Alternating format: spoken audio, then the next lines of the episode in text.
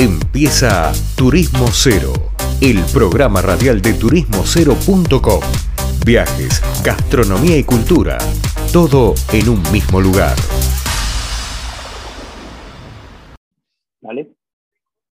Bien, estimados oyentes, estamos acá, seguimos en Turismo Cero Radio y en este fin de semana, en estos días, ya va terminando el año, pero queríamos volver a entrevistar a alguien que nos dejó su huella cuando lo entrevistamos, es Marcelo Capdevila, del grupo GEA. Ahora nos va a recordar un poco de qué se trata, que hace poco hicieron su convención anual, que bueno, por lo que está publicado y lo que se vio, la verdad que fue algo espectacular y esperado en este contexto, contexto de pospandemia. Hola Marcelo, ¿cómo te va?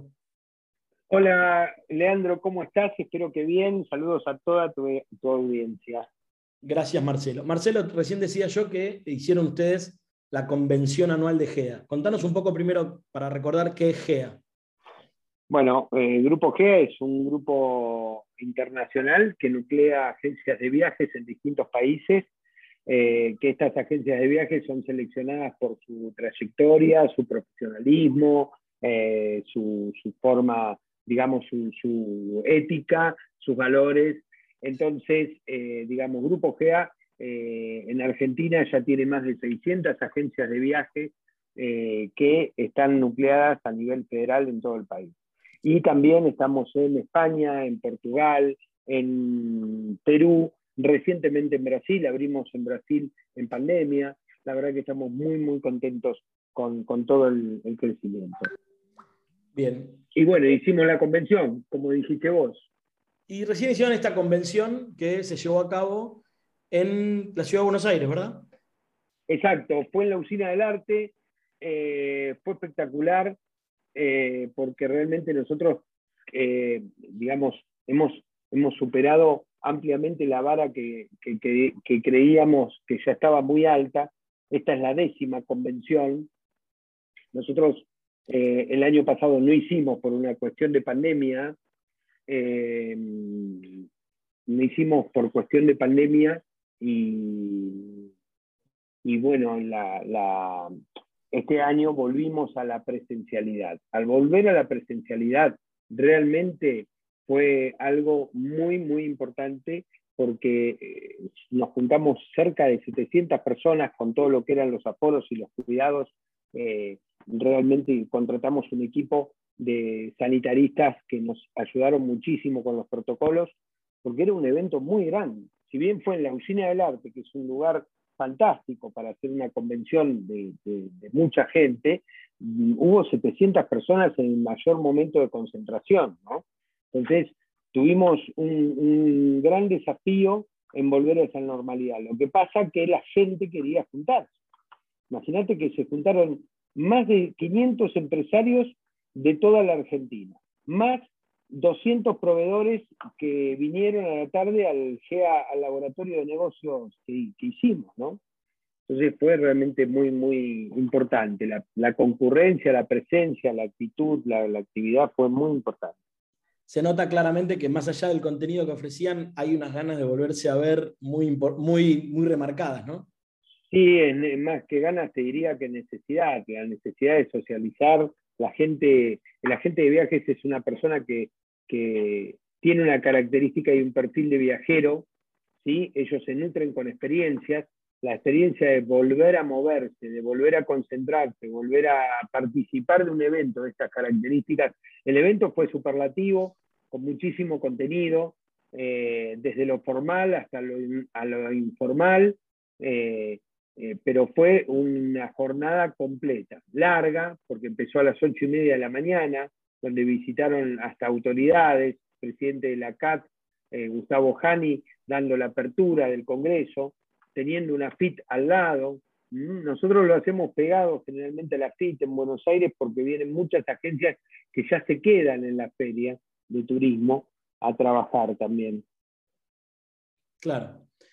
Entonces me decías, la concurrencia fue de ese tono Em, habló y hubieron una serie de entrevistas, así como paneles de especialistas, ¿no? Contame un poco de eso.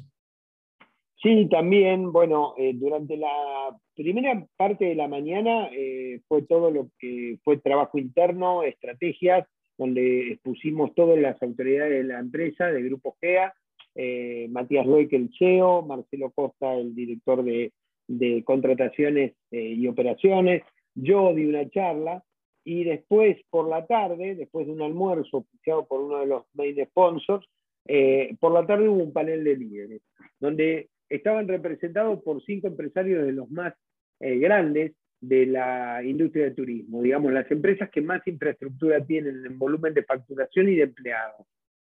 Entonces, estos líderes transmitieron a, los socios, a los agentes de viaje, eh, cómo hicieron para sobrellevar la pandemia, cuáles fueron sus miedos, sus fracasos, sus decisiones acertadas o no, eh, y, cuál fue la visión del líder, ¿no? Desde los miedos más profundos y, las cosas que se guardaron para ellos y, todo cómo, cómo actuaron eh, con, sus, con sus empleados, con sus clientes y con sus negocios. Y cómo llegaron a la otra orilla, porque eh, un poco el, lema de la convención fue un nuevo amanecer. Y este nuevo amanecer, este renacer, es llegar al otro lado de la orilla, ¿no? Estuvimos en una tempestad, eh, de, en un mar lleno de incertidumbre, y no veíamos la costa. Y ahora sí, si bien hay alertas en Europa, la, mutación del virus genera que no termine, eh, ya lo peor pasó. Esto quedó claro, Leandro, lo peor ya pasó. Claro, sí, sí.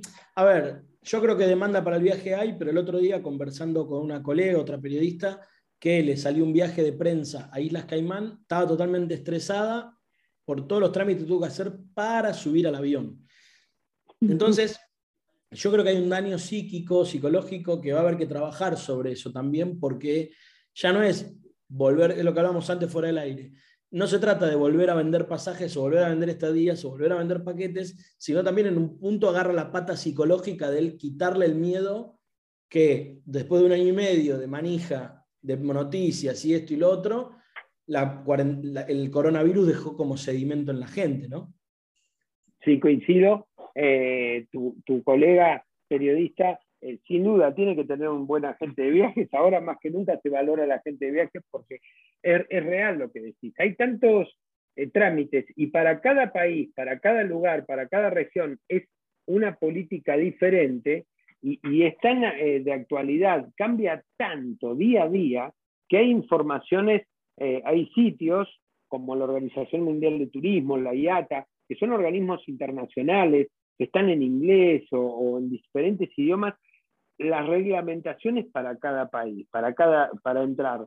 Hoy, más que nunca, un agente de viajes es muy, muy valorado, porque vos cuando sacás un billete, un boleto aéreo, ahora sí vale la pena eh, contratar un boleto con un agente de viajes que te lo pueda cambiar, que te lo pueda cancelar, que pueda no tener penalidad, que no te salga más caro, porque hoy por internet cuando vos sos un león comprando viajes y ofertas, pero el tema es, ¿puedo viajar al destino? ¿Qué trámites necesito? ¿Tiene penalidad? ¿Tiene cancelación? ¿Tiene cambios? Si me tengo que quedar cuatro días porque tengo COVID en el exterior o porque cierran las fronteras, ¿puedo cambiarlo?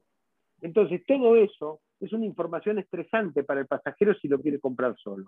En cambio, un agente de viajes te puede dar muchísima, muchísima contención respecto a las nuevas formas de viajar esta nueva forma de viajar sí o sí eh, nos, digamos, nos beneficia y nos enaltece, aunque también nos estresa muchísimo, porque imagínate si la chica que va a Caimán, tu colega, se estresó, imagínate un, agente de viajes que administra 40, 50, 100 clientes eh, con, características diferentes todas, ¿no? O distintos eh, lugares. A ver, eso estoy de acuerdo. De hecho, nosotros hemos entrevistado a varias agencias y con los que hablamos, yo creo que las agencias son unos héroes ocultos de, las, de, la, pandemia. la pandemia, pero me parece que le falta salir a, comentarlo y a venderlo eso, porque en cuanto pasen dos, tres meses la gente va a estar en...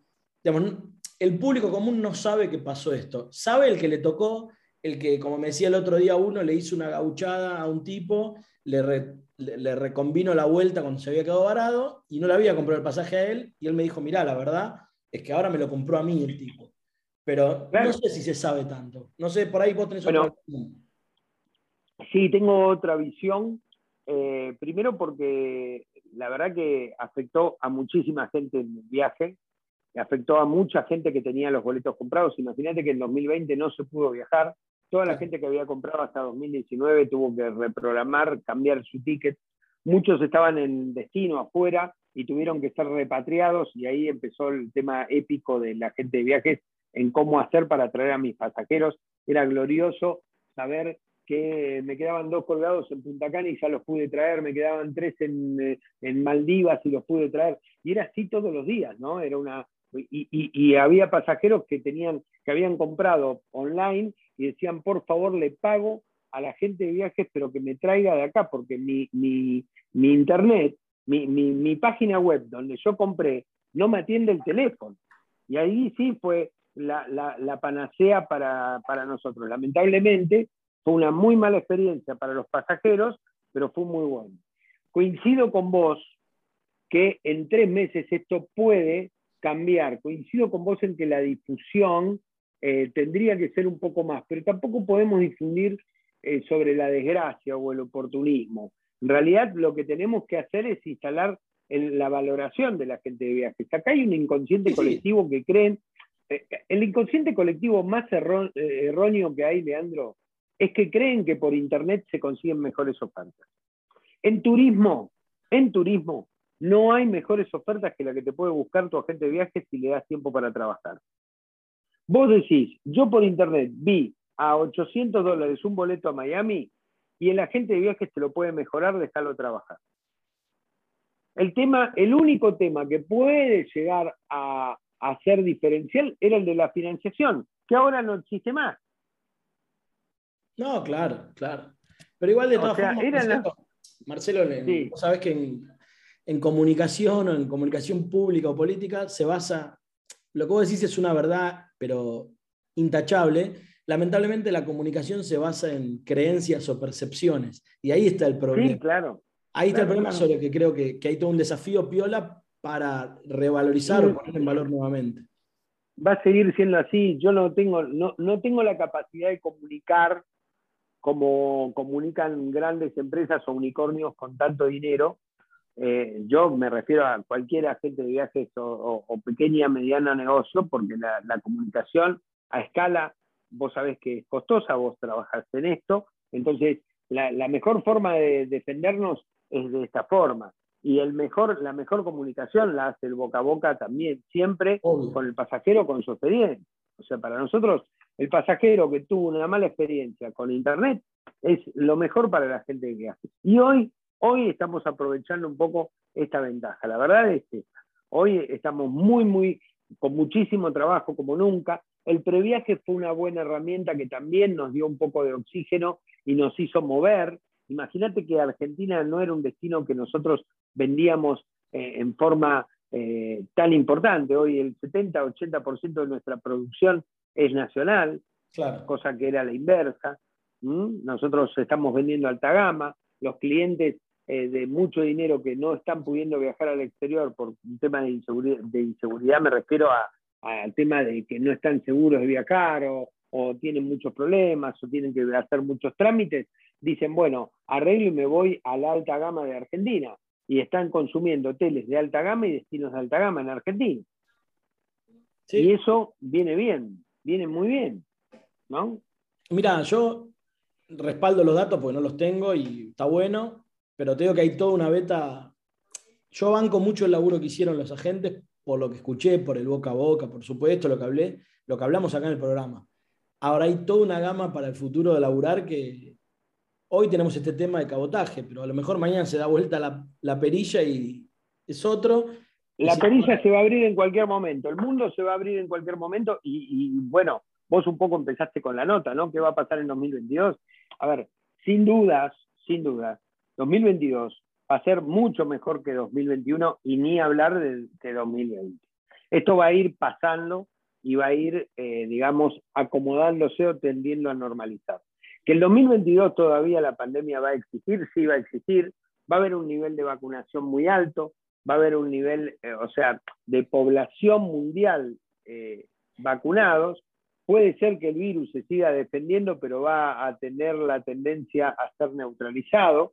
y yo creo que en 2023, como lo dijo esta chica Marta Cohen, creo que es la científica argentina que está en Reino Unido, que es una tipa de, avanzada y, es, digamos, hoy casi una autoridad en lo que es pandemia y, un gurú hablando de, lo que está pasando, ella cree que en 2023 eh, ya va a eh, ser historia la, epidemia de COVID en el mundo, ¿no? Bueno, Marcelo, ojalá así sea y estemos hablando de otra realidad en las próximas entrevistas. Desde ya te agradezco el tiempo de la nota y bueno, estamos acá para lo que necesiten. Un placer, Leandro, como siempre. Gracias a vos por, tenernos siempre en cuenta y, quedo a tu disposición y saludos a la audiencia. Gracias. Gracias. Habla con nosotros Marcelo Capdevila, responsable de GEA, el grupo de agencias más grande, de agencias particulares más grandes de Argentina y bueno, como contaba, de otros países. Vamos a una tanda y volvemos con más Turismo Cero Radio. Esto fue turismocero.com en radio. El punto de tu partida de tus viajes.